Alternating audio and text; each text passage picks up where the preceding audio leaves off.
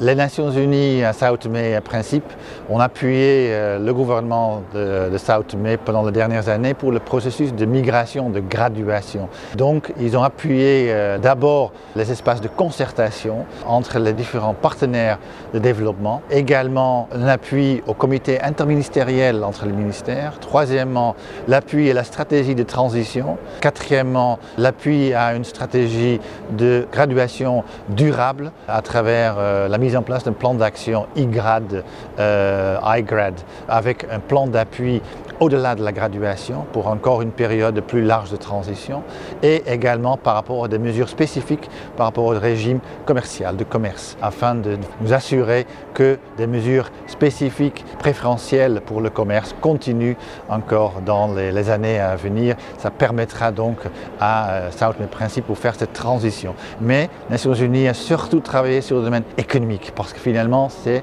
les sources de revenus du pays la source de, croissance future du pays où on doit mettre l'accent sur cela parce que c'est ça qui va rapporter donc l'argent et les ressources pour le futur, notamment par rapport à l'économie bleue, par rapport à une agriculture qui est écologique, biologique, avec des produits de valeur, avec l'addition de valeur au lieu de juste de matière brute, et par rapport à l'appui aux énergies renouvelables, et par rapport au développement du secteur privé, parce que c'est ça le moteur de croissance du futur pour les îles de Sao Tomé.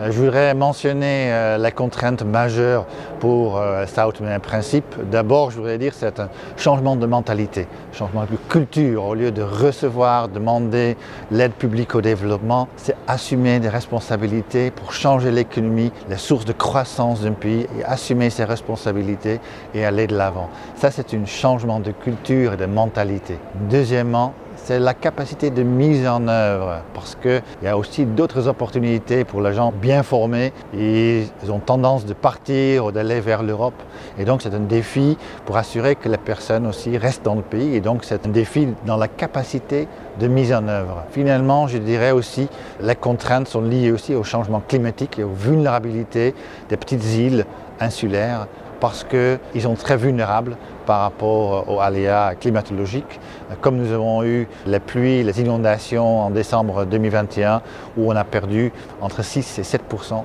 du produit intérieur brut. Et donc, c'est un impact énorme sur l'économie. Et donc, c'est important aussi qu'il y ait un appui spécifique pour ces euh, petits États insulaires, les euh, SIDS, les Small Island Development States, et surtout un appui pour l'adaptation au changement climatique. Le conseil que je dirais euh, pour les pays en graduation, c'est de voir où sont vraiment les sources de croissance économique pour le futur, où sont les niches où le pays vraiment peut avoir une valeur ajoutée. Et ça pourrait être dans l'agriculture, comme dans le cas de South May Principe, l'écotourisme, parce que c'est là où il rajoute la valeur. C'est plus les exportations juste de cacao, mais c'est également la production de, de chocolat. Donc c'est pour créer, des, rajouter de valeur aux matières primaires. Et euh, je pense que si le pays a une vision stratégique claire où il veut aller et donc mettre toutes ses ressources pour réaliser son plan de développement euh, qui est basé sur les sources de croissance,